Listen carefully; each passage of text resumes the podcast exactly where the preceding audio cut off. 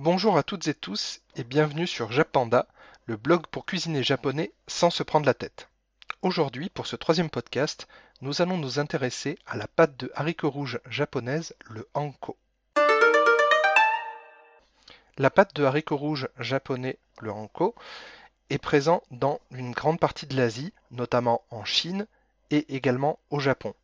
On en retrouve notamment dans les dorayaki, les pancakes fourrés avec la pâte de haricots rouges japonaise, et également des gâteaux comme les petits pains japonais, les hanpan, ou encore les daifuku qu'on appelle à tort des mochi. Gustativement, pour la texture, on se rapproche de la crème de marron, tout en étant bien moins sucré, puisqu'il s'agit de desserts japonais et que donc les desserts japonais en règle générale sont bien moins sucrés que les desserts occidentaux. Et au niveau du goût, on va retrouver quelque chose d'un peu subtil qui personnellement me fait penser à de la noisette. Pour les ingrédients, il vous faudra seulement 500 g de haricots rouges en boîte et 170 g de sucre en poudre. C'est tout.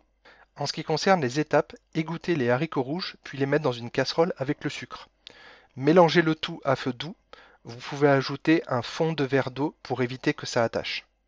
Quand le sucre est totalement dissous, écrasez les haricots rouges avec un presse-purée idéalement, ou avec une cuillère en bois si comme moi vous n'avez pas de presse-purée. Mélangez jusqu'à ce que cela épaississe, puis retirez du feu. Étape optionnelle, si vous souhaitez une texture plus lisse, vous pouvez mixer avec un mixeur plongeant, c'est ce que j'ai fait. Autrement, il restera des morceaux de haricots rouges dans votre pâte. Ce n'est pas très gênant, mais certaines personnes n'aiment pas ça.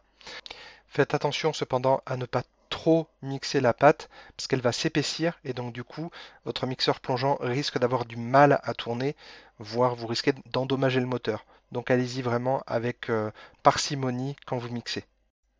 Transvasez la pâte de haricots rouges dans un saladier ou un récipient qui supporte la chaleur et laissez refroidir la préparation avant de l'utiliser dans une recette. Sur le blog, vous trouverez déjà 4 recettes avec lesquelles vous pouvez utiliser le hanko, donc à savoir les dorayaki, donc les pancakes euh, à, la pâte de haricots rouges. Ensuite, toujours sur le blog, vous trouverez du yokan, donc c'est une gelée à base soit de crème de marron, soit de pâte de haricots rouges, du coup. Et effectivement, vous pouvez remplacer soit par l'un, soit par l'autre. Donc ça aussi, c'est disponible sur le blog. Et pour revenir sur quelque chose d'un petit peu plus traditionnel, les daifuku, qu'on appelle à tort des mochi. Donc là, vous trouverez des daifuku fraises et pâte de haricots rouges. Vous pouvez très bien faire uniquement avec de la pâte de haricots rouges, ça marche très bien également.